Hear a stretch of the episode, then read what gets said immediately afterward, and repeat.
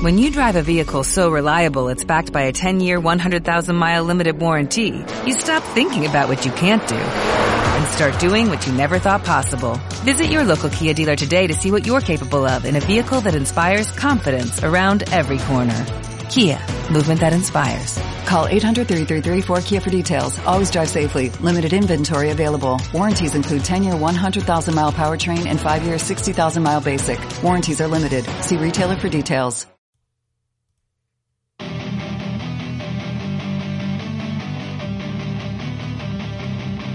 Hola locos del baloncesto, bienvenidos a Levitando, el podcast semanal sobre la LEP Oro y la LEP Plata. Hola, ¿qué tal? Bienvenidos. Ya estamos aquí una semana más, semana internacional en Levitando.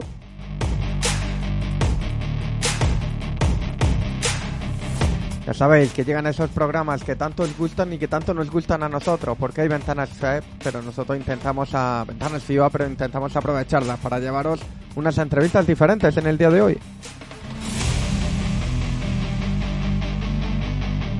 Y como siempre ya sabéis que el programa se hace gracias a los compañeros. Gracias Ramón. Ramón, ¿qué tal?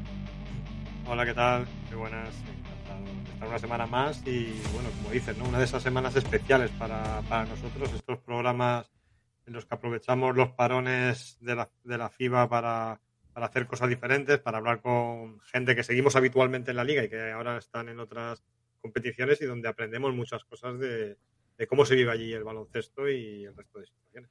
Pues eso es. Álvaro, ¿qué tal? ¿Cómo estás, compañero? Muy buenas, ¿qué tal? ¿Cómo estáis? ¿Todo bien? Pues, pues sí, la verdad es que es así, ¿no? Al final son programas diferentes, más específicos y, bueno, como dice Ramón, al final lo importante pues es también darles, yo creo que su cuota de protagonismo y su audiencia porque hasta hace nada han estado jugando en la liga y bueno, mola, mola siempre saber qué tal les va en, los diversos países y que nos cuenten un poco sus vivencias y experiencias. Pues eso es, hoy de hecho tenemos un menú muy interesante. Vamos a empezar por, con Pablo Hernández que está en Islandia, hablaremos con Xavi Forcada desde Francia y por último eh, vamos a hablar con Tony Ten que lo tenemos ahora mismo en Polonia. Así que nada, en breve empezamos el programa de hoy.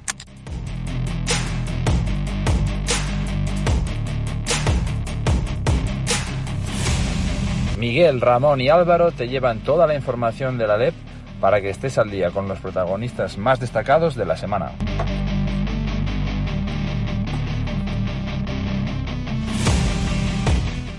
Pues lo dicho, vamos a empezar el programa de hoy. Obviamente no tenéis hoy esos 30 segundos de, de charla, de reflexión y vamos directamente con las entrevistas y lo hacemos desde Islandia con Pablo Hernández, jugador que, bueno, ya sabéis, gallego con trayectoria en LEP y que esta temporada está destacando, me corriges Pablo, en el Tor Torlashov de Islandia.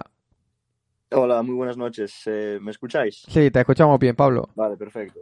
Eh, nada, muchas gracias por haberme invitado al programa. Y sí, efectivamente, esta temporada estoy jugando en el Thor Thorlason aquí en Islandia, así que la información es correcta. La, lo que no es tan correcto es la pronunciación, pero bueno, hoy me lo vais a permitir. me lo vais a permitir.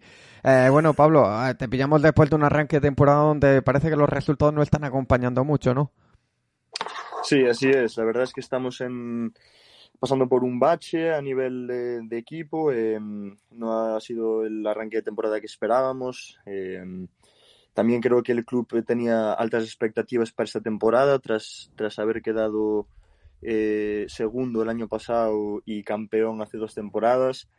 Eh, la idea del club era pues, repetir el luchar por el campeonato, eh, aspiraciones también pretemporada de, de, jugar los cualificatorios de FIBA Eurocup y, y, bueno, la realidad es esa, que no están yendo las cosas como, como queríamos que estuvieran yendo de momento.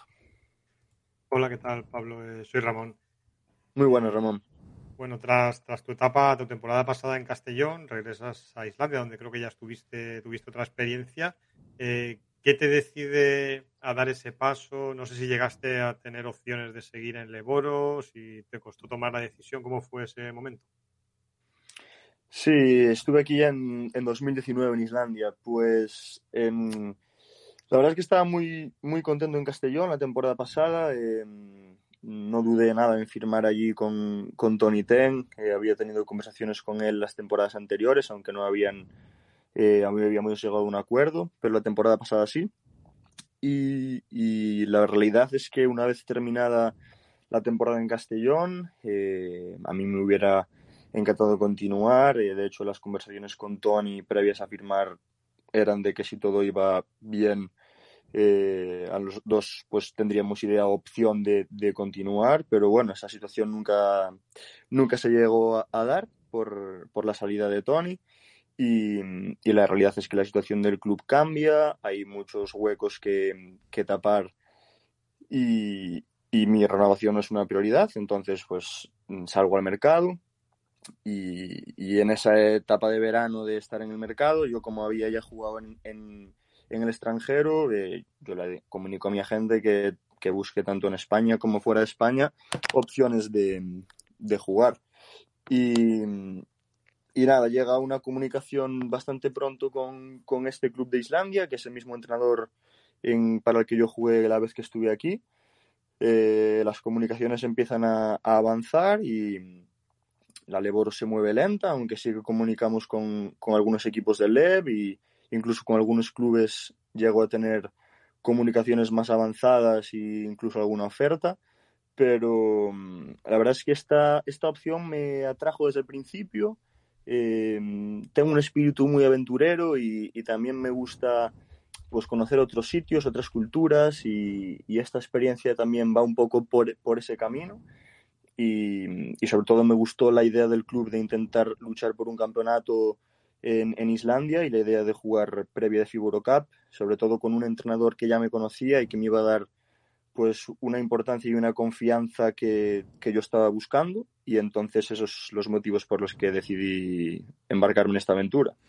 Eh, Pablo, entiendo que el tema económico no sé si ha sido una, una, prioridad, pero nos comentas que has tenido conversación con algunos equipos LEP. Eh, ya hemos hablado alguna vez con otros compañeros en Islandia, pero entiendo que las diferencias siguen siendo eh, muchísimas entre lo que puedes cobrar en Leboro y, lo, las condiciones que puedes tener en Islandia. Sí, yo creo que es una realidad que la gente ya, ya es consciente de ello. Eh, sí que no es lo único que hay que valorar, nunca. De hecho, después de mi, mi, primera experiencia en Islandia, yo tuve opciones de renovaciones aquí y económicamente las ofertas también eran superiores a, a España y aún así decidí irme a España a jugarle plata a Ponferrado. O sea, lo económico no es lo prioritario, pero sí que, sí que es una realidad que, que en países como Islandia eh, los salarios están muy bien. Hola Pablo, soy Álvaro, ¿qué tal? ¿Cómo estás? Buenas Álvaro. Eh, bueno, echando un, un, ojo a vuestra plantilla, eh, contáis en el equipo con, con, algún que otro veterano, ¿no? Sobre todo de la Esleboro, conocido. Eh, bueno, como puede ser, por ejemplo, Fotios Lampropoulos, ¿no? Pues es de Tenerife, de Canarias, de Hospitalet, bueno, de unos cuantos equipos. Quien, si no me equivoco, está cerca de cumplir ya los 40 tacos. Eh, no sé cómo es el día a día con él, supongo que os dé muchos consejos también e intentar ayudaros para mejorar eh, eso en el, día a día allí, ¿no? Sí, sí, así es. Fotis, la verdad es que lo, bueno, primero es una, una gran persona y un gran compañero. Ya me habían hablado bien de él antes de venir aquí, pero cuando lo, lo conocí es de estas personas que en cuanto tienes una pequeña conversación con él ya te das cuenta y dices, joder, qué buen tío, ¿no? Qué, qué transparente, qué que se da mucho a, la otras, a las otras personas. Y, y, tengo la suerte de que él habla un español bastante bien, después de haber estado creo que 12 años en España y también estuvo tres en Argentina, si no me equivoco. Entonces me paso todo el día hablando en, en español con él y eso también nos ayuda a entendernos más en la pista. Y, la verdad es que para mí es una oportunidad muy buena porque estoy aprendiendo mucho de él. Es un tío que tiene mucho baloncesto, ha pasado por por muchos clubes, diferentes ligas, ha estado en España jugando a altísimo nivel y, y es un, un, gusto y una suerte poder jugar a su lado y aprender de él en cada entrenamiento. Pablo, con otro que has coincidido y que ha jugado con él ha Josep Pérez, que hace poco conocimos su vuelta a, a España, eh, fichando con, con, Andorra, como ya sabes. Entiendo que también compartiría muchos momentos. Él también tuiteó un poco sobre su experiencia en Islandia, lo, que, lo cual para él parece que no ha sido del todo bueno. No sé si te sorprendió, si te comentó algo acerca de su situación allí. Sí, Josep es otro, otro gran tío, otra gran persona. Eh, lo bonito, lo más bonito para mí de estas experiencias deportivas es que conoces a gente por el camino con la que te vas a ir quedando. Y yo creo que Fotis, tanto Fotis como Josep son tíos con los que me voy a quedar. De hecho, sigo en contacto con Josep. Aquí el día a día era los tres juntos hablando en español todo el rato, íbamos a comer juntos. al gimnasio, a la piscina, bueno, diferentes cosas, incluso este país hay que disfrutarlo y hay que aprovechar a, verlo, entonces alguna escapada turística que también nos hacíamos juntos y eso al final une mucho, ¿no? me entristeció mucho eh, cuando supe de su situación deportiva aquí que, y que se iba a acabar. Em, es un, eh, al final estábamos cinco extranjeros en el equipo y, la, Federación Islandesa implantó una, una regla antes de empezar la temporada que decía que, que solo puede haber tres extranjeros en la pista a la vez. Tiene que haber dos islandeses jugando en todo momento teníamos una plantilla larga con cinco extranjeros, entonces entre eso y entre que las cosas no, no estaban yendo y no están yendo como, como se esperaba inicialmente, pues eh, hubo cortes y descartes. Eh, uno de ellos fue Josep, lo cual me dio mucha pena por él, pero no hay, no hay mal que por bien no venga y mira, está en una situación eh, en Andorra, en un equipo que quiere jugar y pelear por el ascenso a CB y me alegro infinitamente por él y solo espero que le vaya genial allí. Y bueno, en tu caso a nivel individual estás teniendo mucho protagonismo, muy buenos números, incluso en porcentaje de tiro de triple, mucho, o sea, un gran porcentaje. Eh, no sé cómo estás viendo, cómo te estás sintiendo en ese nivel individual. Entiendo que la confianza y el conocerte el entrenador también te habrá, te habrá ayudado, ¿no? Sí, la verdad es que estoy contento con, con el, con el trabajo que estoy haciendo, más allá de, los números. Y te digo la verdad, no me estoy fijando en números, no estoy mirando ni, estadísticas, ni porcentajes, ni nada, porque con el paso de, los años yo es algo que a mí me afecta mucho a nivel, a nivel mental, a nivel de presión, a nivel de eh, ponerte metas, expectativas, ¿no? Entonces, simplemente quiero eh, disfrutar jugando, cuento con la suerte de tener la la confianza del entrenador y, un papel importante en el equipo, que yo creo que a todo jugador de baloncesto le gusta sentirse importante en el equipo y, que confíen en ti. Y estoy intentando explotarlo al máximo posible. Eh, al tener ese rol también te toca asumir eh, más balones, más decisiones, entonces juegas más minutos y, entonces pues al final los puntos y los números y todo eso llega, cae por sí solo y simplemente intento ayudar al equipo en todo lo que pueda, eh, al 3, al 4, al 5, al 2, lo que quiera el entrenador, tirando, reboteando y, intentar sacar lo mejor de mí, eh, dar eso que yo sé que tengo ahí que, y, disfrutar de la confianza y del apoyo que estoy teniendo.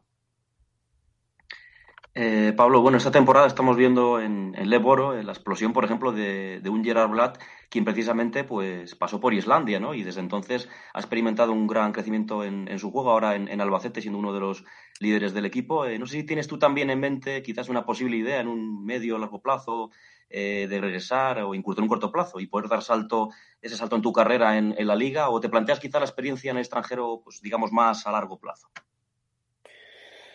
Pues la verdad, eh, sí que me gustaría regresar a la LEV. Es una liga con un nivel deportivo mm, altísimo, ¿no? Yo creo, y sobre todo este año con equipos como Andorra, Burgos o Estudiantes, eh, con unos presupuestos y unos jugadores de un nivel, vamos, de ACB prácticamente. Entonces, eh, obviamente me encantaría regresar a la LEV y jugar jugar a ese nivel. no sé la verdad qué pasará. No es algo que me que sí que lo he pensado, la verdad, en, qué rumbo tomar, ¿no? ¿Hacia dónde va la carrera de Pablo Hernández? Pero es algo a lo que no he obtenido respuesta aún. Em, yo a los 18 años me fui a Estados Unidos, estuve allí cuatro años, después de haber estado toda mi vida en España, después vine a Islandia, después me fui a España dos años, ahora regreso a Islandia. Entonces tengo, tengo esa, esa inquietud por, por jugar fuera, pero a la vez me gusta el baloncesto de España, me gusta la LEV, me gusta la cultura española, estar en casa cerca de mi familia y de mi gente. Entonces, no sé hacia dónde me llevarán los siguientes pasos, estoy abierto a todo. Eh, cada verano se lo comento a mi gente, le digo, estoy abierto a opciones fuera, opciones en España.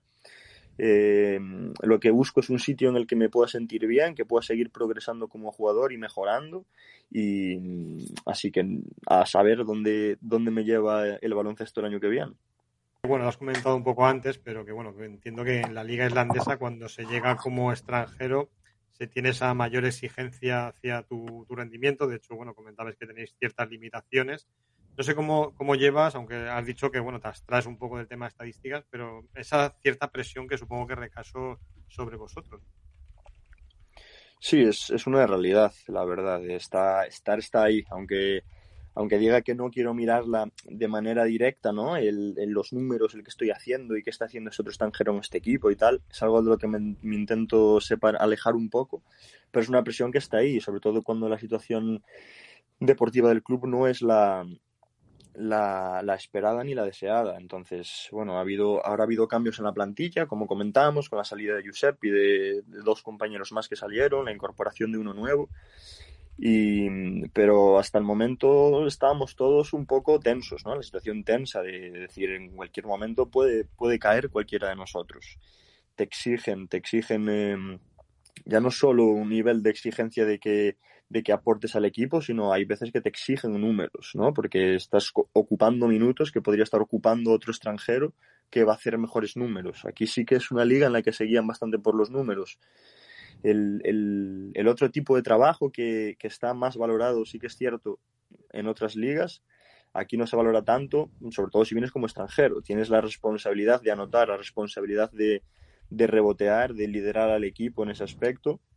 Los balones calientes van para los extranjeros y te exigen responder. Entonces sí que es una presión. Eh, mi primer año tal vez sentí más esa presión viniendo también de, de, la universidad y sin conocer al entrenador. Y este año el hecho de que conozca al entrenador, pues en ese aspecto me hace estar un poco más tranquilo, ¿no? Tranquilo no quiere decir relajado, porque puedes estar más tranquilo a nivel de tengo la confianza, si hago si paso por un bache, sé que va a aguantar y que va a saber porque sabe cómo soy, pero no a nivel de relajación, de decir, ah, como el entrenador me conoce, puedo escaquearme o, o relajarme o hoy no estar. No, no, aquí te exigen estar cada partido y, y si no te lo hacen saber. Eh, Pablo, nada, y por ir terminando, eh, bueno, pues siempre que entrevistamos a algún jugador que juega en el extranjero, pues más allá del tema deportivo ¿no? y de baloncesto, nos gusta preguntarle también, eh, bueno, pues un poco cómo es su vida, ¿no? Antes nos comentabas que con Giuseppe y con, y con eh, Fotios, pues bueno, pues hacéis vuestras rutas turísticas, eh, compartís, habéis compartido muchos momentos. Eh, bueno, si no estamos equivocados, eh, pues al final todo juega y pertenece a una región pequeñita, ¿no? De apenas, creo que 1.700 habitantes, situada ahí al suroeste del país, de Islandia. No sé, ¿qué haces en tu tiempo libre? Algo que destacarías también de la región. Eh, suponemos también que con tanto frío sea difícil, pero ¿cómo es un poco la vida por allí, por Islandia? Sí, efectivamente, el pueblo es muy pequeñito. Tienes un pueblo pesquero de 1.500 personas eh, lo bueno es que está eh, a 40 minutos de Reykjavik, 35 minutos, y está en el sur de la isla, que es donde se encuentran la gran mayoría o muchas de las atracciones turísticas del país. Eh, mi día a día es, pues tengo tres mañanas de entrenamientos, lunes, martes, miércoles, todas las tardes, menos el sábado que lo tengo libre. Y mm, entonces el sábado son los días que intento aprovechar a, escaparme o a Reykjavik, a dar un paseo por la ciudad, que es preciosa. Eh, o si no por el sur de la isla, ver alguna cascada, he visto geysers, y alguna playa enorme con, arena volcánica y, disfrutar un poco pues de esa, de esa riqueza que tiene esta, isla, este país. Y, siempre, siempre que tengo algún momento libre, aunque estés cansado y digas, jo, como apetece quedarme a descansar, me intento escapar, descansar lo suficiente y escaparme a disfrutar de, ver esto porque es una oportunidad única. Pues eso, son experiencias que hay que, que hay que vivirlas. Pablo, nos alegramos mucho de tenerte hoy aquí, que hayas pasado por, por Levitando y nada, que te deseamos mucha suerte. Ojalá el equipo poco a poco vaya vayan llegando estos resultados y bueno, ojalá sigas a ese nivel individual que estás demostrando hasta ahora. Muchísimas gracias y gracias por acordaros de la gente que estamos eh, fuera de España. Un fuerte abrazo. Os lo merecéis y un abrazo, Pablo. Nosotros que enseguida seguimos, vamos en nada, en unos segundos con Xavi Forcada desde Francia enseguida.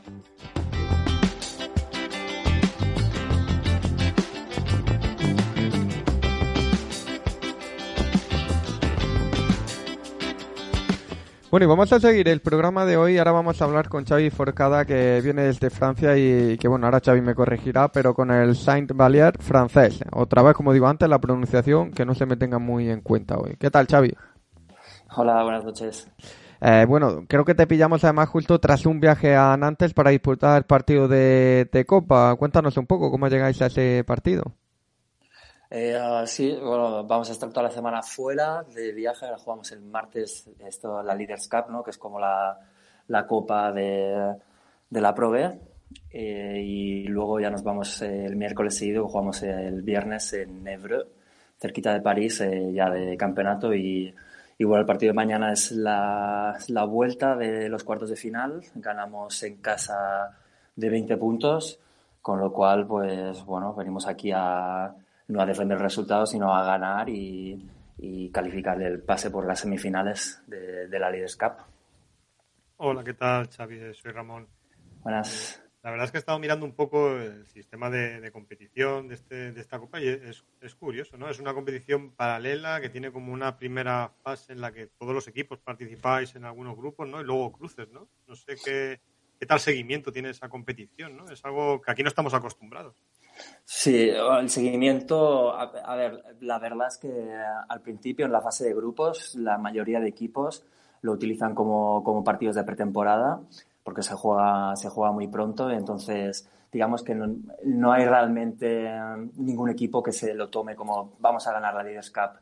Eh, ya te digo, empiezas la fase de grupos, ¿no? Como, eh, son grupos de tres, ¿no? Entonces juegas eh, ida y vuelta y luego ya, pues si, si consigues clasificarte a medida que avanzas, pues ya sí que sí que va, pues te lo vas tomando más en serio, digamos. Nosotros ahora los cuartos de final, eh, la ida en casa también fue, bueno, vamos a seguir entrenando cosas, preparándonos para, para la liga. Tuvimos un buen resultado y, y, bueno, ahora que ya vemos más cerquita las semifinales, pues, pues sí, ahora en este momento ya decimos, pues sí, vamos a ganarla. Luego, si la ganaste, de acceso directo al playoff y, bueno, creo que es un buen aliciente para, para, para ir a tope. Hola Xavi, soy Álvaro, ¿qué tal? ¿Cómo estás? Hola Álvaro, muy bien. Eh, bueno, como dices, en la presente 22-23, pues fichaste por San Valier, ¿no? En, ahí en la Probe, como bien comentabas, tras una etapa en antes, ¿no? Si no me equivoco, de dos temporadas. Eh, bueno, y en San Valier, pues es un equipo que la pasada campaña, si no está mirando mal, quedó en la zona baja de la tabla tras su ascenso anterior de, de NM1, ¿no? Eh, bueno, no sé qué tal plantilla habéis configurado para este año y qué objetivos os ponéis. Eh, a mí personalmente la plantilla me gusta mucho, es uno de los motivos por los que firmé aquí. Luego el estilo de juego que, el entrenador nos propone también es un juego muy, muy ofensivo, eh, muy rápido y, bueno, el equipo, eh, insisto, tenemos una buena plantilla y el objetivo sin ninguna duda es jugar los playoffs. Eh, Xavi, a nivel individual, bueno, está claro que eres uno de los, de los jugadores más importantes para tu técnico. De hecho, eres el, jugador que más minutos promedia, con casi 30, máximo asistente del equipo. Cuéntanos un poco el rol que te pide y, cómo te estás sintiendo en él.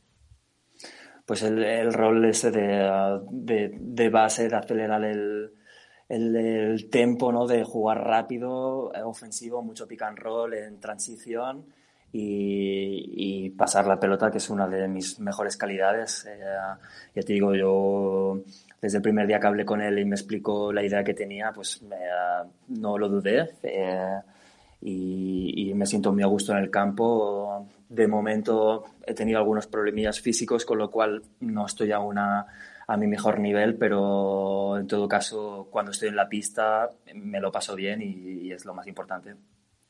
Y bueno, llegaste a Francia hace ya bueno, seis o siete temporadas, llegaste eh, para competir en NM1, lograste un ascenso, eh, luego llegaste incluso a poder jugar en, en la Pro con, con Rohan y no sé qué tal fue aquella experiencia, ¿no? Ahí no, no tuviste el protagonismo, la confianza necesaria, ¿no? Para poder tener minutos. Sí, la, la, experiencia en Rohan en sí fue, fue catastrófica, no nos vamos a engañar, fue muy mala, sí que es verdad que bueno, yo fui, iba con ilusión, no había tenido la oportunidad de, jugar aquí en, en, España en ACB y, bueno, encontrármelo ahí en Francia es una, pues, pues fue, fue la hostia, digamos, porque como tú dices, eh, llegué aquí con Asier en Nacional 1 y sin, sin muchas pretensiones, la verdad, lo único que quería era ganar más dinero que en España eh, a seguir jugando y, bueno, preparar un poco eh, lo que vendría después ¿no? de, la carrera. O sea, esa transición y, bueno, las cosas fueron muy bien en Nacional 1, en Pro B y luego pues allí en, en Roban el equipo, bueno, era un equipo que venía de subir, eh, equipo nuevo totalmente y, desde el primer día los resultados no acompañaron y, bueno, eh, obviamente pues cuando estás fuera, los extranjeros, ¿no? cuando las cosas van mal, pues eres el, no, digamos, eh, al primero al que van a echar, ¿no? Y, bueno, quisieron separarse de mí, yo estaba de acuerdo, pero bueno, como había pues siempre los, los temas de de pues esto, ¿no? de, pagar indemnización y eso, pues al final eh, fue pasando el tiempo y ya cuando vino el COVID se paró todo y, al año siguiente pues ya cogí me, y fui para Nantes. Eh, Oye, bueno, en la anterior entrevista que, tuvimos aquí en Levitando, pues eh, un poco nos, bueno, te preguntábamos, ¿no? Eh, si te planteabas de momento volver al baloncesto español y, bueno, si no recuerdo mal, nos decías que estás muy a gusto en Francia. De hecho, se te nota, ¿no? A tus 33 años, si no me equivoco, pues son ya seis temporadas seguidas en el país galo desde la última experiencia, creo que fue en Prat, en, el Leboro. No sé si sigues pensando lo mismo y si te ves jugando más años en Francia eh, o te gustaría quizás probar en, otras ligas europeas.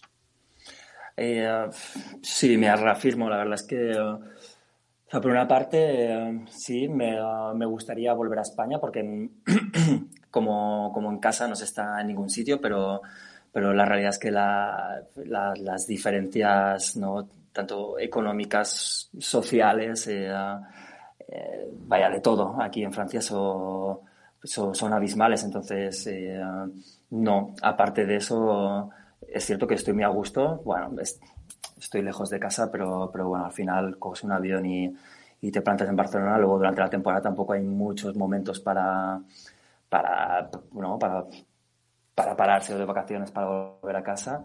Con lo cual, eh, bueno, luego es cierto que en España tampoco tengo, no trabajo con ningún agente español, sí que tengo un agente francés que tiene conexiones en España, pero, pero vaya que la verdad es que no, no me lo he planteado.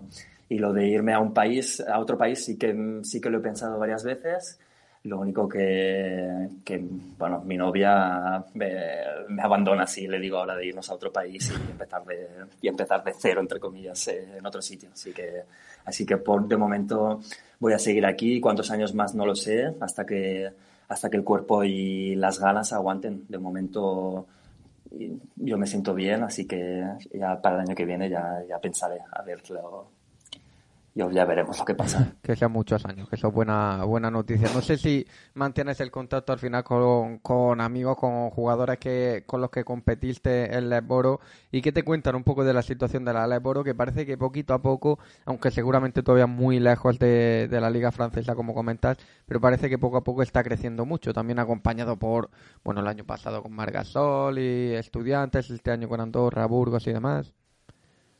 Pues sí, sí, eh, la verdad es que sinceramente me alegro mucho. Eh, me gusta que yo creo que lo que haya pasado con Margasol pues le dio un buen empujón. Ahora esta temporada con, el descenso de Burgos pues y de Andorra hace que la liga sea mucho más competitiva y creo que eso son, son buenas noticias para que la liga tenga más visibilidad y que, y que vuelva un poco a donde se merece y donde estaba, ¿no? Al final cuando estás fuera todo el mundo te te habla de España, ¿no? Maravillas, ¿no? Del, básquet español y lo bien que jugamos al baloncesto, pero cuando les cuentas un poco la situación que hay en, ¿no? en la LEP, pues, pues es un poco triste, con lo cual yo espero que, que, siga así, que siga creciendo poco a poco, pero pues bueno, eh, eh, yo bueno, estoy en contacto con, con varios jugadores y bueno, efectivamente parece que la cosa va, va mejorando poco a poco, así que, que nada. Ojalá siga así. Y bueno, comentabas, también es importante no solo bueno el pensar uno en su carrera, en la mejor opción, que evidentemente es lo que todos tenéis que, tenéis que hacer. También comentabas ¿no? que tenías un poco la mente también un poco en el, en el día después, ¿no? en el futuro. No sé qué, qué estás haciendo en ese sentido ahí en Francia, si no sé, a nivel de formación o de quizá de algún tipo de emprendimiento. Sí, pues a nivel de, emprendimiento, eh, pues vamos a. me he asociado con, dos, con dos franceses y con, y con un americano y vamos a, lanzar una, una, colección de, NFTs eh, basada en el básquet con, el objetivo de, crear una comunidad de, apasionados del básquet y a través de, la tecnología pues de la blockchain y, del Web3 eh, dar a los aficionados, acercar un poco más el baloncesto profesional de alto nivel a, todos los aficionados. Es un poco, estamos cocinando todo esto. Bueno, si me seguís en redes ya veréis que voy, voy posteando cosas de vez en cuando. Aún estamos eh, en el comienzo, pero vaya, eh, poco a poco y dentro de poco tendremos más noticias. Eh, Xavi, nada, por ir terminando, eh, bueno, pues siempre, como hemos preguntado también a Pablo, siempre que hablamos con un jugador de fuera, ¿no? Porque nos gusta un poco también que nos comente esa situación eh, más allá del baloncesto, ¿no? Al final, como su día a día. Si no me equivoco, San Valier, pues una población de apenas creo que 4.000 habitantes, corrígeme si, si me equivoco, si toda la región de los Alpes, no muy lejos de la Costa Azul, ¿no? Y un poco cerca de la frontera con Suiza e, e, Italia. No sé qué, qué, nos puedes contar de tu tiempo libre, algún monumento, alguna actividad que nos recomiende visitar por, por esa zona. Sí, pues aquí eh, la verdad es que el, el, pueblo es muy pequeñito, o sea, no hay, no hay mucho que hacer, pero la zona es muy bonita. Por aquí pasa, por el pueblo pasa el Ródano y y bueno, ya las vistas son, muy bonitas, todos los paisajes. Eh, hay muchos viñedos, es una zona de vinos, eh, con lo cual es interesante así para, pues, para ir a hacer catas, por ejemplo. Eh, pero bueno, básicamente yo lo que hago es pues eso, hacer, dar paseos con el perro, subir a Lyon de vez en cuando, que no queda lejos, a una horita, o si no a, a Valencia, a Valencia de aquí de, de Francia también, que es una ciudad más grande, pero, pero vaya, te digo, luego si hay un fin de semana libre, pues sí que, sí que nos movemos y vamos a visitar ciudades que quizás están un poco más lejos como Grenoble ¿no? o incluso Niza. vaya, es un, poquito, un poquito eso.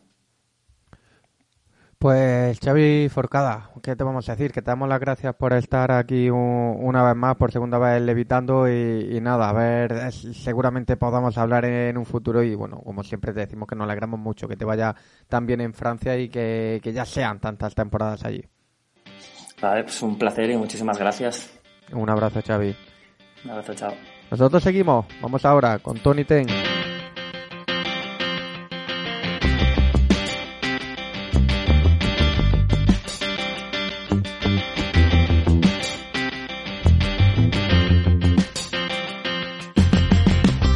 Bueno, y como decimos, vamos a esta última uh, última parte del programa que la queríamos dedicar a hablar con, con Tony Tren, que tras muchas temporadas hablando con él en oro, pues se nos hace muy, muy raro decir que es ayudante, además raro y difícil, que es ayudante en el Sopot Tref polaco. Seguro que lo he dicho todo mal, Tony, ¿qué tal? No, lo has dicho todo muy bien. Tref Sopot, Tref es, digamos, eh, la marca comercial, los propietarios del equipo eh, tiene una empresa de, puzzles, juguetes y ahora de, películas de animación, de películas de también se ha metido en ese mundo, que es Tref. Y Sopot es la ciudad a la que representamos, que bueno, que es Sopotidansk, digamos que el pabellón está a caballo entre Sopot y Dansk. y, bueno, lo has dicho todo perfecto. Así que buenas noches a todos y encantado de saludaros otra vez. Ahora te pillamos eh, bueno, en el parón por la ventana FIBA. Ya nos has mm. comentado un poco off the record que, que, ahora mismo creo que no estás en España, que tienes alguna reunión, así que entiendo que seguís, que seguís con el trabajo, no habéis parado ahora. Bueno, paramos unos días, eh, ganamos el último partido, además un partido importante porque era, bueno, pues quizá el rival más fuerte al que nos habíamos enfrentado, Dinia, y también eh, era un derby, porque esto es una ciudad, está Dansk, está Sopot y está Dinia, y, era un derby, ¿no? El derby de, la zona. Y bueno, pues eh, pabellón lleno, un ambiente muy chulo, y, y ganamos el partido, dimos cuatro días libres y aproveché para ir a casa, que no había ido aún desde el 10 de agosto que me incorporé. Y disfruté de estar cuatro días con la familia, aunque la familia ha venido aquí más veces, pero disfruté de estar cuatro días con mis padres, que no los había visto, con amigos y demás. Y el jueves ya a primera hora me vine para acá y el jueves mismo empezamos a entrenar y desde el jueves estamos otra vez en, el lío, ¿no? Y tuvimos un amistoso ayer y hoy, bueno, pues un poco ya reuniones de preparación de partido que viene, que es el domingo y también es otro partido contra un rival de los de arriba, así que, bueno, pues eh, hay, que, hay que, como todos, pero bueno, hay que prepararlo bien y hay que, hay que trabajar bien. Hola, ¿qué tal, Tony? Soy Ramón. Ramón. Eh, bueno, la verdad es que... Muchos, muchos años nos conocemos, Ramón. Sí, sí. Aún me acuerdo yo la primera vez que te saludé en Le Plata cuando ocupé el hueco de Basket Maniatic después en, solo Basket. Vale, madre mía. Ya ha llovido. Hace años, ¿eh? Hace años, vaya. Sí, sí. Nada, te comentaba, digo, bueno, que la verdad es que tras el final de tu etapa en Castellón nos sorprendió un poco que te lanzaras a, esta aventura. No sé cómo surgió la, oportunidad, si conocías ya a Zantabac de antemano, habías tenido algún tipo de conversación, o, si era lo que tenías en mente para esta temporada. Yo tenía en mente trabajar, sinceramente. No, no veía tan difícil poder seguir dedicándome profesionalmente al baloncesto que no me hacía ninguna eh, idea predeterminada de dónde podía acabar. Eh, también es verdad que ahora ha cambiado bastante mi mente. ¿eh? Ahora lo veo no fácil, pero sí que veo más oportunidades, ¿no? El, haber, el, haberme abierto al extranjero, el haberme abierto a poder ser ayudante y creo que multiplica las posibilidades de, poderme dedicar a esto, de poder ser entrenador de baloncesto, ¿no? Pero cuando decido, eh, bueno, pues, pues no seguir en Castellón, mi, mi, sensación en ese momento es que voy a tener muy pocas opciones de poder seguir dedicando, de poder trabajar en esto. Y, no me veo en ninguna parte porque veo difícil el poder acceder a cualquier tipo de trabajo. ¿no? En España las oportunidades de poder ser profesional como entrenador de baloncesto son muy pocas. Eh, tenemos muy pocos sitios de trabajo para muchísima gente muy capacitada y para muchísimos entrenadores con muy buenos currículos y muy buenos perfiles.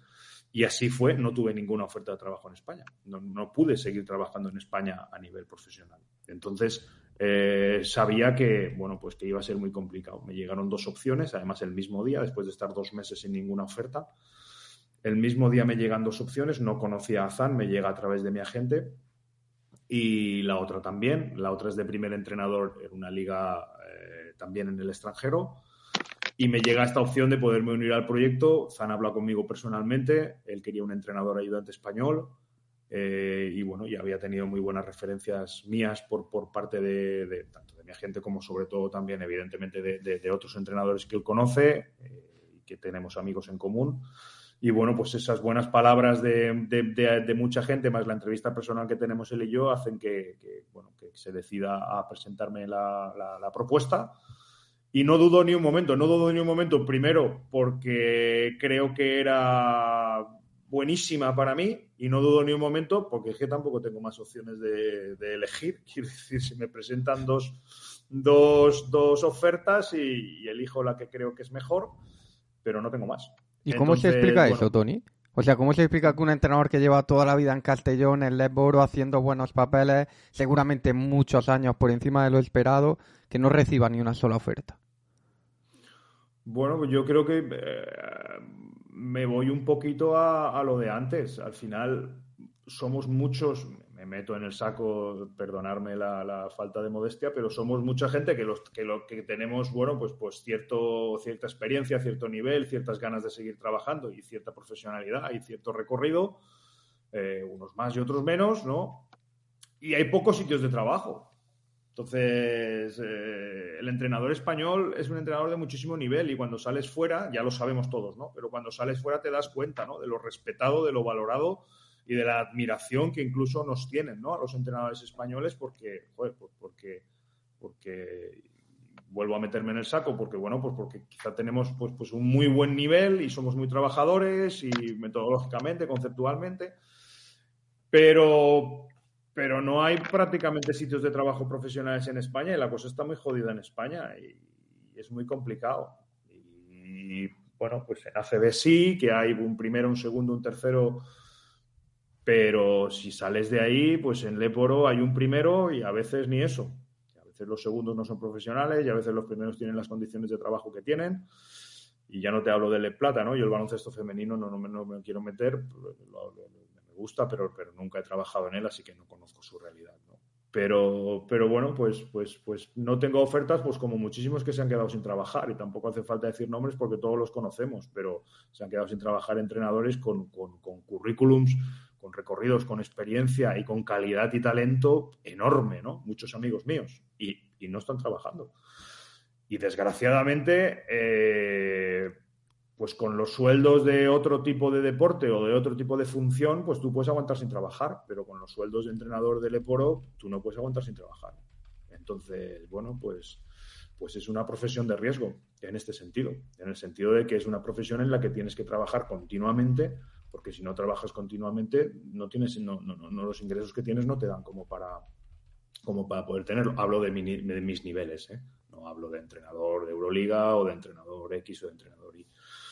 Pero bueno, está jorobada la cosa. Entonces, un poco volviendo al principio, yo sabía que, que, elegiría dentro de las opciones que tuviera, que sabía que no iban a ser muchas, y así fue, elegiría lo que, bueno, pues lo que mejor me viniera para seguir mi aprendizaje, para seguir mi recorrido. Me considero aún un entrenador, evidentemente, en formación, me considero un entrenador joven dentro de lo que cabe y que necesitaba salir de Castellón, eh, salir de mi zona de confort también para, para, para aprender, para progresar y para crecer. Y bueno, pues creo que he acertado eh, totalmente eh, en venir a Soport, en estar al lado de Zantaba, en estar en una estructura y en un club como en el que estoy. Y, bueno, pues estoy, aparte de un poco resfriado, eh, que no sé lo que he hecho, pero supongo que dormir con el culo al aire. estoy, estoy encantado y estoy muy bien. Hola Tony, ¿qué tal? Soy Álvaro, ¿cómo estás? Álvaro, muy buenas. Muy, muy buenas. Eh, bueno, lo has dicho perfectamente, ¿no? Al final, pues acabó la experiencia en, en Tau, eh, es un entrenador valorado, el entrenador español se valora mucho en, el extranjero y al hablar con, con Tabac así te lo hizo saber y bueno, quería preguntarte un poco cómo ha sido pues todo ese cambio que has pasado, sobre todo en el rol, ¿no? De tantísimos años como primer entrenador eh, en, en, Castellón, ahora un rol pues no voy a decir secundario, porque al final estás como entrenador ayudante, pero es un rol totalmente importante, ¿no? no sé cuáles son las principales labores que te pide Zantabac en el día a día, cómo trabajas con él, cómo se esa, labor. A ver, ha, sido difícil para mí, no en, no, no en cuanto a. Mm, no en cuanto a. No en cuanto a querer protagonismo, no en cuanto a carácter. O sea, yo me veía capacitado porque, bueno, al final uno se conoce, ¿no? A que no me importaba estar en un segundo plano en absoluto. Entonces, en ese sentido no me ha costado el, el, apartarme del primer plano, el ser un entrenador ayudante. Lo que sí que me ha costado más es saber cómo sumar desde la figura de ayudante. A veces, eh, las primeras semanas aún seguirá pasando, yo me veo mejor, supongo que aún seguirá pasando, pero las primeras semanas sí que me costaba más notar que sumaba, notar que ayudaba de verdad en el cuerpo técnico, somos dos entrenadores ayudantes, eh, notar que, que, que, daba valor añadido a mi fichaje, ¿no? que saberme manejar dentro del rol de ayudante bueno, fueron muchos cambios a la vez. Uno fue el del rol, otro fue el de nueva liga, nuevo país, nuevo idioma para trabajar, eh, bueno, todo nuevo entrenador que no conocía, nuevo entrenador ayudante, nuevo club, nuevo clima, o sea, todo fue nuevo en las primeras semanas, ¿no? Entonces, quizá la adaptación me costó más en ese sentido. Eh, Zan me dejó muy claro que era lo que quería de mí, que era que emitiera mi opinión y trabajara como si yo fuera el primer entrenador, que quería tener opiniones diversas sobre lo que hacer, no solo sumar o restar o corregir o, darle eh, eh, eh, inputs acerca de lo que él quería hacer, sino que quería tener nuestra visión, en este caso mi visión, acerca de cómo planificar, de cómo hacer el entrenamiento, de cómo entrenar creo que se entiende, ¿no? No, no solo sumar, sino tener, bueno, pues, pues mi, experiencia y lo que yo haría, ¿no? Y siempre me insiste en eso, en lo que yo haría. Así que, bueno, pues eh, me siento cómodo. También es verdad que a lo mejor eh, he dado con una persona que me da, nos da, me da mucho, mucho espacio, mucha cancha y quiero ir siempre mi opinión. Y también he, coincidido con una persona que tiene unos conocimientos baloncestísticos eh, bueno, pues de los cuales estoy aprendiendo a diario, ¿no? Entonces me es muy fácil ser ayudante de, de, Zan. Y, en el día a día, bueno, pues dividimos el trabajo como cualquier cuerpo técnico, como yo lo hacía en, Castellón, con, menos medios, evidentemente, porque solo estaba Fede, pero, pero al final, pero, pero, pero bueno, pues dividimos el trabajo y, y, bueno, pues haciendo cosas que no hacía, haciendo mucho vídeo, y yo hacía, bueno, pues, pues, pues pocos, ¿no? Pues montando mucho vídeo, pues haciendo individuales, eh, haciendo scouting, bueno, pues todo lo que hace un ayudante, ¿no? Echándole muchísimas horas, no es que de primero no se las eches, se las echas iguales o más, pero bueno, muchas horas de funcionamiento, ¿no? Muchas horas de, ordenador, muchas horas de, bueno, pues de cosas que, también me van a venir muy bien a la hora de, de completar mi formación, ¿no? Al final, un poco lo que os decía antes, me, estoy sintiendo muy cómodo con mi ayudante. Evidentemente, creo que mi personalidad y mi manera de ser eh, casa mucho con la de un primer entrenador y eso he hecho toda mi vida, ¿no? Pero ahora mismo eh, me siento muy a gusto siendo entrenador ayudante del club que estoy, del entrenador con el que estoy y en la situación en la que estoy, la verdad. Y además en una competición que, a, ver, no nos vamos a engañar, yo creo que para la mayoría de la afición a la Ébora es muy desconocida, pero que también debe ser un crecimiento importante, que hace unos años quizás la Lesboro estaba en el top, a pesar de ser una segunda división de un país, pues seguramente fuese mejor que muchas primeras, pero que a día de hoy seguramente la liga polaca tenga una repercusión muy grande, seguramente a nivel económico también sea, sea importante y bueno, tú mismo lo has dicho, pues ya el simple hecho de, de dos entrenadores ayudantes a tener uno y seguramente la estructura de los clubes también sea diferente a lo que has podido ver en Castellón. Sí, los medios de trabajo son mucho, mucho mayores que en Leporo. También es verdad que en Leporo conviven realidades muy diferentes, conviven, y este año más aún, ¿no? Eh, convive la realidad de Burgos, de Andorra, de estudiantes, de algún equipo más, convive con la realidad media de equipos de la zona media y convive con la realidad, bueno, pues de equipos eh, de supervivientes que, hacen lo que pueden para, llegar a fin de mes, ¿no? Eh, los medios de trabajo son mucho mayores, evidentemente. Eso es lo, primero que, una de las primeras cosas que noté. Eh, los medios de trabajo son mucho mayores y la liga, evidentemente, eh, bueno, pues eh, no hablo de juego, no hablo de, de, hacer un plan de partido o de preparar al, equipo táctica y técnicamente. En eso, en Leporo hemos sido y siguen siendo muy, muy, muy buenos, ¿no? Hablo de, medios de trabajo, de estructuras de clubs, de dinero para poner en, los fichajes, de dinero para poner en el cuerpo técnico, de profesionales eh, en las estructuras de los clubs, de, bueno, de, los medios que te encuentras cuando entras en los pabellones, de, todo eso, ¿no? De, la repercusión en los medios de comunicación, de los partidos en las cadenas eh, generalistas. todo eso no, no, no, es incomparable al Aleporo, ¿no? Así que, bueno, pues un crecimiento dentro de que evidentemente tampoco Polonia ahora va a ser la NBA, ¿no? Pero sí que, sí que, bueno, pues eh, yo en Leporo, en Castellón, bueno, pues he tocado mucha humildad, ¿no? Mucha, mucha humildad. Mucha hacer las cosas, bueno, pues, pues, pues, pues, venga, pues lo que viene bien se hace y punto y para adelante y vamos, ¿no? Igual que muchísimos clubes de la Leporo. Y esto es otro rollo y esto es otro rollo. Y también incido en que yo creo que, evidentemente pues me está dando un bagaje, me está dando una experiencia, me está dando un conocimiento, pues, pues que también era muy importante para mí, ¿no? Ver cómo se maneja un club eh, pues, más profesional, una estructura mucho más amplia.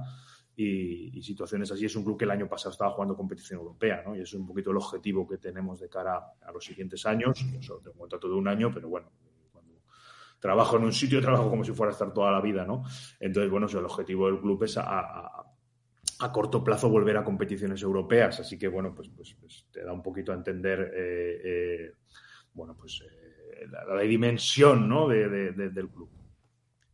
Y bueno, lo que comentas, ¿no? Esta, esta experiencia yo creo que sirve para revalorizarte un poco en este tiempo de nuevas experiencias para volver, si algún día decides volver a, la rueda ¿no? de, la Leboro, del baloncesto español, que además, bueno, estamos viendo este año la liga que, bueno, va creciendo de, nivel, ¿no? Ya lo viste el año pasado, un poco con la llegada de estudiantes, eh, Girona, este año con la llegada de Burgos, Andorra, en general, se ve una línea ascendente a diversos niveles, que no sé si, si acaba siendo tan real luego en el piso, digamos, cuando estáis ahí los protagonistas en la, la vida real, pero sí que se transmite un poco hacia afuera, que se va un poco en crecimiento. Sí, nos gustaría creer a todos que está en crecimiento.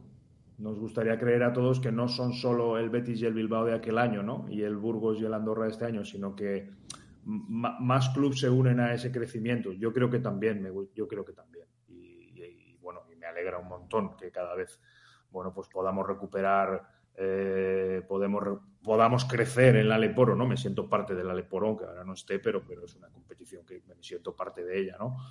Entonces, bueno, pues, pues, pues ojalá siga creciendo. Y lo de volver a la rueda, bueno, pues volveremos a la rueda si, si, si, hay ofertas, si alguien me quiere y en ese momento crea que es lo más conveniente. Al final los entrenadores entrenamos donde nos quieren. Eh, es un privilegio poder decidir como jugador también, ¿eh? yo muchas veces estas conversaciones las he tenido con jugadores, ¿no? Eh, ¿Por qué se ha ido este jugador a no sé dónde? Y, hostia, ¿y por qué se ha ido este jugador a no sé dónde ahora? Y no sé dónde. Pues el jugador va donde quiere. Y, perdón, el jugador no va donde quiere, el jugador va donde lo quiere. Es muy complicado acabar el verano y tener cuatro o cinco ofertas. Pues es muy complicado también como entrenador acabar el verano y tener y tener que decidir, no, es que ahora me apetece volver a España. Bueno, ahora vamos a volver a España si alguien te quiere en España. Si no, no, es complicado. Entonces, bueno, pues yo ahora mismo me planteo mañana y, hacer un muy buen año en, Polonia, ayudar a que el club consiga los objetivos, dar un valor añadido a por qué han traído desde España a un entrenador ayudante aquí, por qué eh, le han puesto unos buenos medios de trabajo, una casa, un coche y por, dar un valor añadido a, a mi fichaje y, conseguir los objetivos y disfrutar de este año y aprender muchísimo. Tony, precisamente, bueno, en, torno a eso, ¿no? Quería preguntarte en torno a la plantilla, bueno, echando un, vistacillo, pues nos encontramos, eh, me llama la atención, ¿no? Con una mezcla de jugadores, pues, USA, ¿no? Jugadores eh, de Estados Unidos, con otros europeos y también una buena base de jugadores polacos, ¿no? Eh, bueno, es curioso que contéis con varios jugadores, es jugadores, mejor dicho, de la liga, como, como Freemanis, ¿no? Como, como Pluta, que estuvo en Ourense, y también, si no me equivoco, con el SJ de Garrett Nevels, quien creo que ha jugado tres o cuatro partidos. Ahora nos comentarás que, cuál es su situación eh, actualmente. Habéis conseguido conjuntar, en el resumen, da la sensación, muy buenas piezas, ¿no? Y ahí quizás que se explique también ese buen inicio, eh, que lleváis apenas una derrota y mm. todos son victorias. Sí, a ver, aquí hay una, una, una legislatura, ¿no? Tienes que tener seis jugadores polacos en acta, ¿no? Y eh, tienes que, tienes, puedes tener cinco, cinco, jugadores no polacos, da igual que sean cinco americanos o cinco croatas o cinco españoles. Eh, y si juegas Europa, puedes tener seis. En vez de cinco, puedes tener seis. Entonces nosotros jugamos una competición europea que se llama North League. Entonces eso nos posibilita, en el caso de que quisiéramos, podríamos tener hasta seis jugadores no polacos. Entonces un poquito las plantillas son así, 6-5 o 7-5 o 6-6 pero siempre tienes que tener un polaco en pista. Siempre tienes que mantener un jugador polaco en pista. Entonces es un poquito la, estructura de los equipos. ¿Qué pasa? Pues que mayoritariamente los equipos juegan muchos minutos con los jugadores no polacos. ¿Y qué pasa? Pues que los jugadores, eh, los equipos mayoritariamente ponen eh, mucho dinero en los jugadores no polacos. Entonces, bueno, pues, pues, pues ves fichajes de, alto nivel, ves jugadores con, mucho talento y con mucha calidad. Entonces, pues, mayoritariamente los equipos se basan en la anotación de sus jugadores extranjeros, sobre todo los equipos de media tabla para abajo. Su juego se basa en darle el balón a los jugadores eh, de mayor talento y, y ves, bueno, pues jugadores que están anotando 18, 19, 20, 21, 22 puntos prácticamente en todos los equipos, ¿no? Y bueno, un poco también la diferencia la marca los jugadores polacos buenos que tengas. Y nosotros creo que esa es una de nuestras grandes eh, apuestas, eh, bazas y, decisiones, ¿no? Tenemos tres jugadores polacos, creo que de un nivel bastante bueno. Entonces, nuestro rendimiento en pista no suele bajar, eh, pongas al jugador polaco que pongas, o incluso, que hace que lo hacemos mucho, jugando con dos y con tres polacos a la vez, ¿no? Eh, y sí, es una mezcla un poco rara. Tuvimos muchos problemas en pretemporada con lesiones. Teníamos un jugador belga que se llama Jan Salumo que se lesionó. Ahora Garrett Nevels ha, venido para dos meses. Vamos a ver cuando acabe de recuperarse Jan Salumu qué pasa ahí en esa posición de dos. Si se queda Nevels, si no, si Jan Salumu se recupera o no y Pluta y Freimanis, eh, que Pluta me enfrenté a él en Orense y era bueno de los pocos jugadores que, cuando llegué al pabellón eh, decía, o sea, este chico que está ahí, que parece que es el ayudante, me suena, ¿no? Pues, pues, pues bueno, pues este sí que, sí que, sí que, bueno, tengo una afinidad un poco especial con, con Andrei porque, bueno, también hablamos en castellano los dos y, y bueno, de momento todo nos está saliendo muy bien. Oye, y que siga, que siga así, que siga así. Sí, que siga así. A ver, tampoco, tampoco hemos jugado contra los mejores equipos de la liga, es cierto. Eh, este fin de semana que viene tenemos una buena prueba porque ya es un equipo de arriba, como también lo era la semana pasada, pero las demás victorias quizás han sido contra gente de contra equipos de media tabla o media tabla hacia abajo. ¿no? Entonces, bueno, siempre es mejor, evidentemente, eh, crecer en la victoria e ir mejorando en la victoria pero bueno, tampoco es aquello de les hemos ganado a los mejores y vamos, vamos segundos, sino bueno, pues poco a poco eh, creciendo y poco a poco mejorando, pero realmente estamos contentos con, conforme están saliendo las cosas. Realmente, tanto el cuerpo técnico como el equipo, como el club, bueno, vivimos unos días, unas semanas de, bueno, pues de, creer que estamos haciendo bien las cosas, que, que, estamos trabajando bien, que este es el camino y que hay que seguir, pues bueno, pues currando y peleando como, como hacemos todos. ¿Y cómo lo vive la afición, Tony? Porque si no me equivoco, la ciudad creo que apenas 40.000 habitantes, pero el pabellón es prácticamente de NBA, casi, con la capacidad que tiene. Es la leche. El pabellón, lo más parecido que he visto es el Wizzing, yo creo, y, el pabellón es la leche. Es que también, al, ser un pabellón tan grande y un pabellón donde se hacen tantísimos eventos, eh, hasta ahora, por ejemplo, no hemos jugado en el, en el Ergo Arena. Hemos jugado en un pabellón eh, más viejo que tienen, más pequeño. Y la semana que viene eh, debutamos en el Ergo Arena, debutamos en el pabellón. A ver, eh, el, equipo es Sopot, pero y a la ciudad nos debemos, pero es una ciudad colindante calle calle con, con Dansk, que es una ciudad de 600.000 habitantes. Entonces, la afición que viene a vernos al partido es la afición de Sopot, que es una ciudad muy turística, y sobre todo la afición de Dansk. Entonces, bueno, pues espero que lo viva de manera como el baloncesto es un deporte en el que si tú vas ganando mayoritariamente, si tú cuando tú vas ganando y cuando tú vas obteniendo resultados, entonces es cuando atraes gente al pabellón, ¿no? Es muy difícil ver pabellones llenos eh, eh, siempre. Entonces ese también es uno de los objetivos que, tenemos marcados como equipo y como club, ser capaces de, bueno, pues ser capaces de atraer cada vez a más gente a los pabellones, que está complicado, que está complicado. Sí que es verdad que ves algunos pabellones en Polonia donde hay mucha gente, pero ves otros donde no hay mucha gente, pues lo mismo que pasa en España, que en algunos pabellones la asistencia es muy grande y en otros no. Pero bueno, sí que es verdad que la repercusión a nivel social del equipo eh, es grande, ¿no? Entonces, bueno, pues, pues ojalá, yo tengo, me puse de fondo de escritorio una foto que es el, Ergo Arena, el pabellón grande lleno. Fueron unos playoffs de hace tres o cuatro años.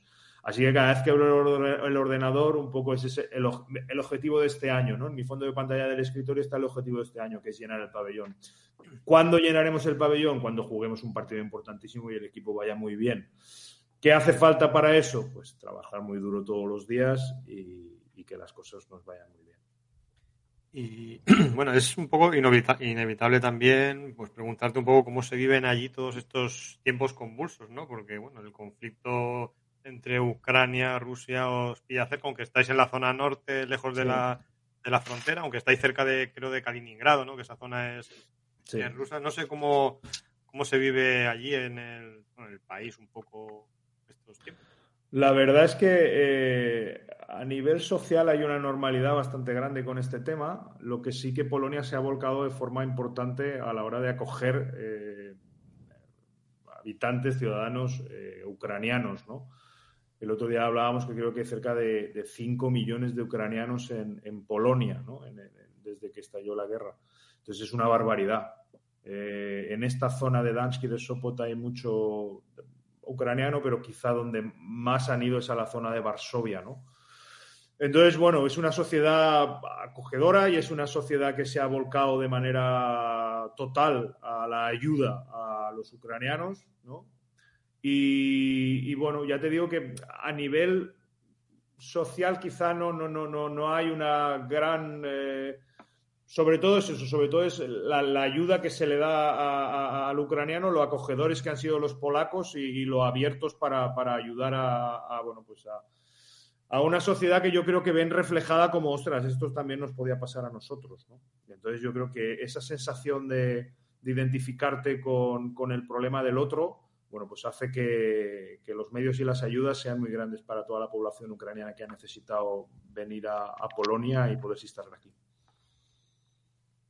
Eh, Tony, nada, por, ir terminando, eh, bueno, al final tu equipo de toda la vida, ¿no? El, Tau Castellón, pues supongo que como es normal y lógico, estés eh, pues en constante bueno, comunicación siempre que puedes, siempre que te lo permite tu, trabajo allí en, en, Polonia, ¿no? Eh, bueno, es verdad que, esta temporada el equipo está teniendo un arranque un poco irregular, bueno, ha llegado Orenga, pues son tiempos nuevos, es verdad que, que, el equipo renovó una buena base de jugadores, ¿no? De la temporada pasada eh, bueno, pues no sé qué tal, qué tal estás viendo al equipo desde la distancia en una liga, como decimos, que esta temporada pues ha subido mucho, mucho de nivel, pero bueno, que al final Tau es un equipo ya también clásico de la categoría, ¿no? Son muchas temporadas seguidas en, la Leboro.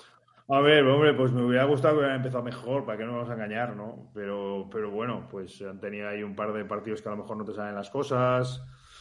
También sé que han tenido muchos problemas con las lesiones, que es algo que, que, bueno, que llevamos varios años arrastrando y que no, que no que, por una situación o por otra, pese a los grandes profesionales que tenemos, ya que, bueno, pues, pues, pues no, no, no han tenido muchos problemas con las lesiones.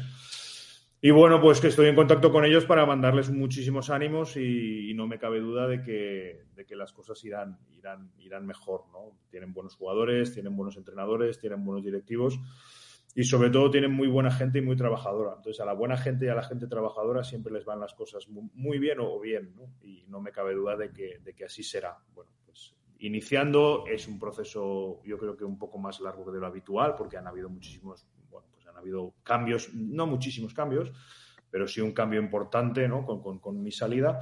Entonces, bueno, pues todos los procesos tienen su, tiempo y este a lo mejor pues un poquito más de lo normal, pero vamos, no, no me cabe ninguna duda y así se lo transmito a ellos cuando hablo y, y, también ellos están convencidos de que, de que, están currando bien, de que son muy buena gente y de que van a, bueno, pues van a, van a variar un poquito el funcionamiento y les van a ir las cosas mejor. Tony, eh, yo me alegro mucho de escucharte de lo bien que estás porque creo que se te ve contento, se ve que las cosas te están yendo bien, pero también cuéntanos un poco, ¿qué, qué es lo malo de estar en Polina? ¿Qué echas de menos? Porque al final una persona que ha estado tantos años aquí, salir y también entiendo que comparte la familia todavía en España, ¿cómo, cómo se lleva eso? Yo creo que estoy en un momento de, de un poco en un momento de subidón eh, entonces, de momento lo estoy llevando todo muy bien, ¿no? Porque, bueno, al final fueron dos meses sin trabajo y dos meses donde, como ya os he dicho antes, decía, hostia, no sé si voy a poder ser entrenador de baloncesto, ¿no? Bueno, me lo llegué a plantear. Digo, hostia, si, si este año nadie a nivel profesional, no puedo trabajar a nivel profesional, bueno, pues me vuelvo a la empresa donde salí hace seis o siete años.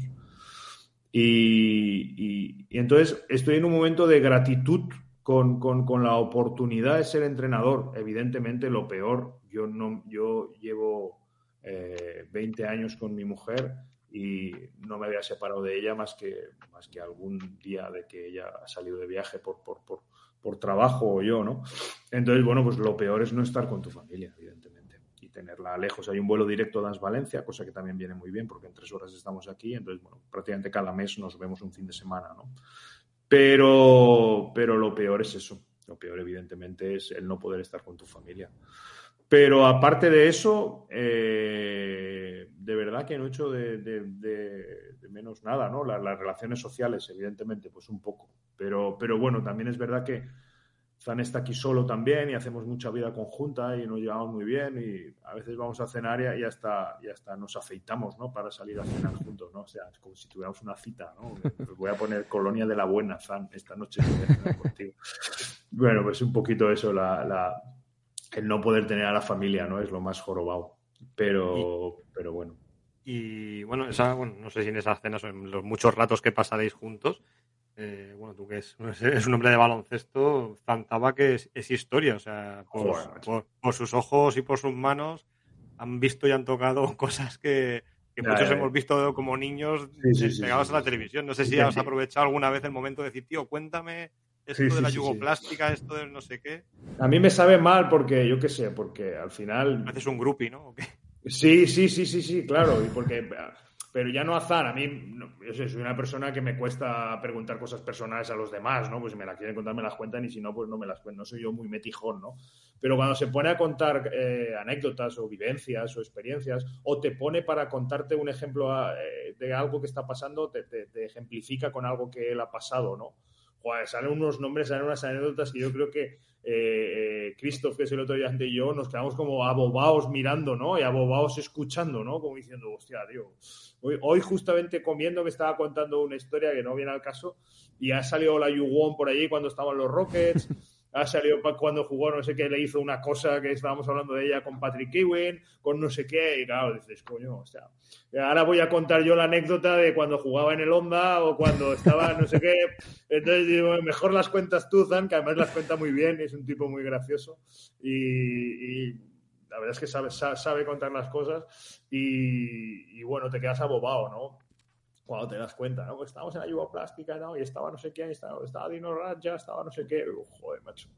Tiene, tiene bueno, pues eh, lee su currículum como jugador, lee su currículum como entrenador, ¿no? Y en los años en los que, bueno, pues, pues de todo tipo, de todo tipo y, que, vamos, eh, te aboban. me pasaría ratos escuchándolas. Sí, pues Tony, ¿qué te vamos a decir? Yo me quedo mm, con lo de que no, no tuviste oferta, porque igual que hablamos a principio de temporada, ahora no recuerdo quién que nos comentaba que no tuvo oferta en Leporo, hablábamos con algún jugador, eh, me sigue sorprendiendo y a veces, y aquí somos muy duros con los equipos de la Leporo, porque a veces se critica mucho a la federación, pero luego los equipos de Leporo mm, también hay que criticarlos y mucho, porque yo a veces no sé, no sé qué están mirando. ya, pero de todas maneras... Eh que no me ofrecieran a mi equipo significa que se los ofrecieron a otro compañero. Sí, Tony, pero está claro, pero lleva más de 10 años de experiencia y haciendo las cosas muy bien, y tanto de ti como de otros jugadores. Es que no se cuesta a veces entender un poco. Lo que comentabas tú, que bueno, tú no los has querido decir, pero evidentemente pues están los nombres de Rubén Perelló, de Gonzalo, nombres históricos, pero lo que dices tú, al final son 18 equipos de Leboro y los 18 entrenadores que están, pues bueno, también tienen su, su capacidad para estar entrenando y al final es eso, no cabe. Y en ACB como el salto parece que es un muro y ellos tienen su propia rueda que parece que no, es permeable a la del Boro, tenéis un, un, terreno muy acotado, es lo que dices tú. Yo quiero ser egoísta, Tori. Y... Yo, yo hace unos años eh, decidí profesionalizarme, ¿no? Combinaba trabajo con, ir a Castellón a entrenar, en, EVA, en Le Plata, incluso en Leporo, ¿no? Entonces decido profesionalizarme en, en Leporo, ¿no? Digo, pues oye, esto tiene que ser full time. Y evidentemente el club está de acuerdo en ese momento. En el momento en que decido profesionalizarme, digo, oye, yo quiero ser entrenador de baloncesto. Yo sé que tengo que salir de mi casa y sé que tengo que salir de España. Para, para... Sé que alguna vez me va... Eh, es idílico pensar que voy a poderme dedicar toda mi vida a ser entrenador de baloncesto sin, tenerme, sin tener que pagar peajes. Entonces, bueno, pues, pues, pues, pues este es el, primer peaje, pero lo estoy pagando muy a gusto, la verdad. Pues sí, que siga, siga así. Yo al final pensando egoístamente que ojalá te tuviéramos más cerca, aunque, aunque te vemos contento y eso es con lo que nos quedamos. Así que nada, Tony, no te vamos a molestar más. Eh, y nada, que nos alegramos mucho también cómo te está yendo tanto a ti como, como a tu equipo. Y bueno, si hablamos a final de temporada y nos cuentas que está el pabellón con el pabellón lleno como tu fondo de escritorio, será, será una magnífica noticia. Bueno, pues me alegro un montón, he pasado un rato divertido. No, bueno, pues como os digo, lo de las, lo de las relaciones sociales es lo que peor eh, pasa por aquí, así que bueno, pues un rato con amigos charlando un rato de básquet y, muy a gusto. Oye, que si quieres aquí por nosotros podemos estar todos los lunes, así que no lo digas muy alto. bueno, Tony, un abrazo muy fuerte, muchas gracias. Nosotros que vamos a acabar el programa de hoy, acabamos con Tony Ten, vamos a despedir ya lo que ha sido el día hoy, ya sabéis, con Ventanas FIBA y un programa especial que hablamos con la gente internacional, la gente que se ha ido fuera de España.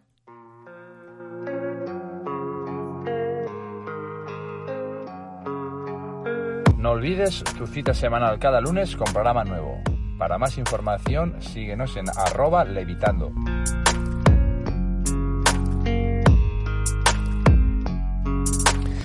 Bueno, al final es que se le queda a uno un cuerpo a Ramón cuando habla con Tony Ten que no sabe luego mucho qué decir. Porque cuando habla gente como Tony, lo mejor a veces es callarse, escuchar y, bueno, y aprender. Y es muy interesante también ver a este otro Tony que fuera de Castellón que también está aprendiendo muchísimas otras cosas. Sí, y es ver un poco lo que decía él, ¿no? Que ser entrenador Lebor, aunque bueno, como entrenador uno no se acota una categoría, pero la realidad al final es que, que sí es una profesión de riesgo, ¿no? Eh, él en este caso ha optado por esta, bueno, ha optado, se le ha planteado esta prácticamente única opción y le está saliendo bien o está contento con ella. Pero, por ejemplo, el año pasado vimos como Epi, después de lograr el ascenso, se pasó casi toda la temporada en blanco. Eh, Rafa Monclova también en el año anterior eh, se quedó también un poco en tierra de nadie tras la desaparición de Real Murcia. Rubén Perello este año opta por no seguir, un poco, no, no siguen al Mansa y está también en el aire y claro, es que es complicado porque hay entrenadores ocupando las plazas y, es complicado porque no es un mercado laboral amplio si te ciñes solo a, querer entrenar el deporte. Y Álvaro, porque además el mundo de tanto de los entrenadores como de los jugadores no es solo la calidad, no es solo valer, no es solo el trabajo, sino que también hay que tener buenos padrinos, hay que tener, bueno, llamémoslo a gente o lo que cada uno quiera, y eso es un mercado también importante. Y, bueno, yo creo que aquí, aquí no sé si puede, puede ser un ejemplo, pero sí es verdad que, que choca un poco como un entrenador así tenga, tenga que salir. Sí, así es, ¿no? Y el dicho que el que tiene buen padrino, buen padrino se bautiza. Pues al final, en parte, es así, ¿no? Al final es verdad que la, quizás la vaca no de tanta leche y, lo que estamos un poco hablando, lo que nos contaba Tony muy bien argumentado. Pues el mercado está como está, eh, las categorías son las que son y al final hay, bueno, pues efectivamente varios entrenadores, pues igual que él, otros eh, sobre todo que no han podido directamente ni entrenar esta temporada de momento, con un baje tremendo.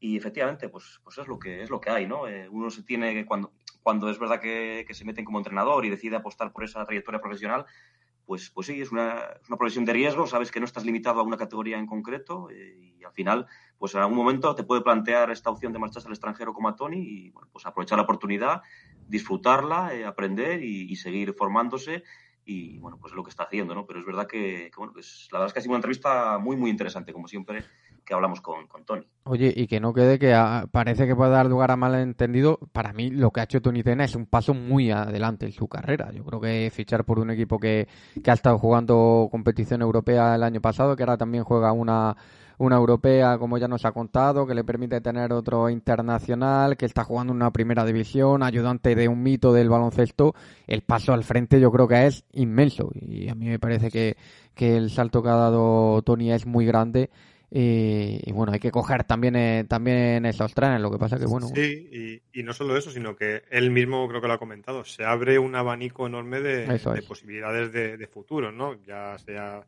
como ayudante, tanto como primer entrenador como ayudante, y entrar en un mercado europeo en el que, bueno, las posibilidades no infinitas, pero son muy, muy amplias y hay muchas ligas, lo sabemos por otra gente que está por ahí fuera, pues que ofrece unas muy buenas condiciones y es una vía de mejorar y que luego te puede servir para en un futuro regresar, ya no solo a Leboro, sino incluso si como ayudante te haces como con un buen nombre, puedes entrar en la puerta de algún club ACB como ayudante y ser un paso para acabar siguiendo progresando, ¿no? O sea que en ese sentido sí que es una, puede ser una buena opción para, para él. Ojalá, ojalá, porque yo creo que, que, se lo merece. Y también hay que darle también ese paso que yo creo que siempre lo hablamos, Álvaro, de, de los jugadores que cada vez salen más afuera y quizás no hablamos tanto con los entrenadores. Esta vez era una oportunidad buenísima para, para hacerlo. Y yo creo que también hay que animar a esos entrenadores, sobre todo que están sin trabajo, que se ven un poco desanimados, como a lo mejor pudo el tardo Tony, que, que él mismo lo ha dicho. Se, se vio en momentos de decir, joder, que me quedo sin entrenar, que quizás tengo que dejar de ser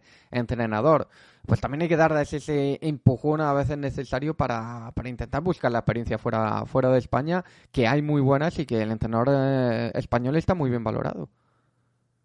Sí, así es. Al final hay vida más allá de, de la Leboro o, de, o del baloncesto español. Lógicamente, pues al final un entrenador eh, pues nacido aquí, lo que va a querer, si se puede, pues es eh, pasar su mayor parte de su carrera deportiva en el país. Pero no hay que cerrarse puertas y, y cuando salen oportunidades así como le ha ocurrido a Tony, pues, pues aprovecharla como está haciendo, ¿no? Al final, como, como bien dices y como estamos hablando, eh, hay entrenadores en el extranjero, bueno, que están triunfando, que lo están haciendo muy bien, pues ahí está el caso de Miguel Ángel Hoyo en, en Rumanía, o por ejemplo, se me ocurre Boris Valibre ahí en Suecia, que también es un entrenador asentado y que le ha llegado la oportunidad, si no me equivoco, de entrenar a la selección nacional sueca. Bueno, hay, hay muchas formas, como decía Ramón, luego de, de, bueno, de aprender, de formarse y de que te sirva para tu futuro profesional y, y, luego, ¿por qué no? Una vez que has conseguido esa experiencia y también que te ha enriquecido, pues volver otra vez al baloncesto español si se puede y acabar a lo mejor de terminar la carrera aquí, ¿no? Al final es verdad que la carrera de entrenador pues seguramente sea bastante más larga que la de un jugador y entre comillas la edad importe, importe menos y bueno, pues estos casos que estamos hablando y sobre todo en el caso de Tony, un entrenador jovencísimo que empezó muy joven en,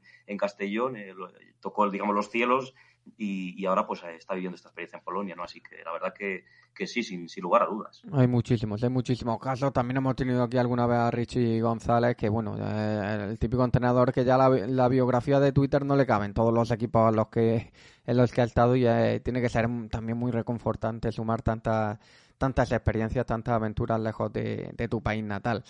Eh, bueno, al final nosotros, entre una cosa y otra, Ramón, eh, estos programas que siempre decimos que nos gustan porque se alejan un poco de lo normal, que a veces también hay que alejarse un poco de la, de la normalidad, de lo habitual, y, nos sirven para ver la situación de, de otra gente fuera de España que tampoco es porque lo busquemos nosotros adrede, pero normalmente casi todo el mundo está contento y eso, y eso es muy bueno y nos alegramos mucho por ellos. Sí, la verdad es que lo, lo tuiteaba antes, ¿no? Eh, es un programa que esperaba con especial ilusión y preparándolo, pues bueno, tenía como el gusanillo, ¿no? De ganas de, escucharlo porque la verdad es que es muy interesante, ¿no? Ver las experiencias. En este caso, la verdad es que los tres nos han hablado eh, de que están muy contentos, de que se está yendo muy bien. Seguramente habrá algún caso de jugadores, pues bueno, que no han tenido tanta suerte. De hecho, el propio Pablo nos ha hablado de la situación de Josep Pérez, que finalmente no fue, no fue muy redonda, o sea que no solo no todo es bonito cuando uno sale al extranjero, está claro. Pero bueno, en muchos casos es verdad que son, son buenas oportunidades y en todo caso seguro que son experiencias que, les enriquecen profesionalmente. Pero también vuelve a la normalidad, Álvaro, y la semana que viene volverá la Leboro, que dicho todo esto, también tenemos muchas ganas de ver cómo vuelven los equipos y de ver cómo se van causando esto. Bueno, esta ya segunda parte, aunque acaba de comenzar, pero otra parte más podemos entrar en la Leboro y ver cómo los equipos van recuperando físicamente para afrontar también partidos muy importantes.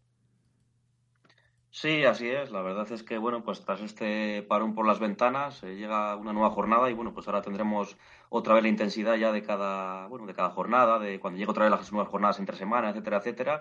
Y veremos a ver efectivamente cómo llegan los toros internacionales, ¿no? De, bueno, pues sobre todo de sus, sus citas con las elecciones, que la verdad es que en los, 18, en los 18 equipos de la Leboro, pues prácticamente la mayoría han tenido y tienen jugadores en las ventanas, así que a ver qué tal llegan físicamente, a ver esas dinámicas, ¿no? De a final de equipos que, que estaban en un momento álgido, otros quizás más bajo, cómo lo han sentado este parón cómo vuelven. Y, sí, la verdad es que ya disfrutamos otra vez de esta normalidad, pero como decía Ramón, estos programas la, la verdad es que dan mucha vida y bueno, está muy bien de vez en cuando pues viajar al extranjero como hacemos y un poco pues conocer todas estas vivencias que, que la verdad es que nos gustan mucho a todos. Y no será el último, porque ya sabéis que ahora Ventana FIBA más, más adelante. Eh, Ramón, la semana que viene nos escuchamos ya con más Les y con más Les Plata. Un placer, nos vemos. Álvaro, hablamos. Un abrazo grande. Hablamos, un abrazo.